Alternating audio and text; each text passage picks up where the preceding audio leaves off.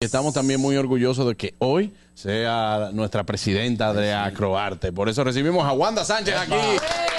Y, y la verdad es que nosotros estamos muy enfocados en que esta nueva etapa sea la punta de lanza para una nueva visión de Acroarte. Hay un nuevo equipo y también hay nuevas demarcaciones y nuevas realidades a la hora de realizar el premio, que es el premio más importante de, de la clase artística nacional, que son los premios soberanos. También de, empre- de emprender nuevos proyectos. Esta es la primera vez que Acroarte asume premio soberano como productor ejecutivo. Eso Y está muy bien. tener, eh, eso nos permite llevar eh, la bandera en muchas decisiones importantes y estamos también trabajando en el tema de la consolidación en marca país. Precisamente en este instante estamos eh, trabajando en una página distinta con acercamientos importantes a través de nuestras entidades gubernamentales.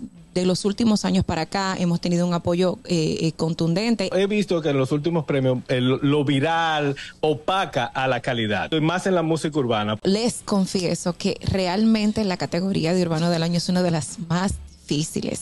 Uno trata de hacer el el mayor filtro posible apegado a la calidad. No nos dejamos marcar pautas por lo viral, porque lo viral no necesariamente es lo artístico. Y nosotros lo que premiamos es el arte, Claro. no lo viral.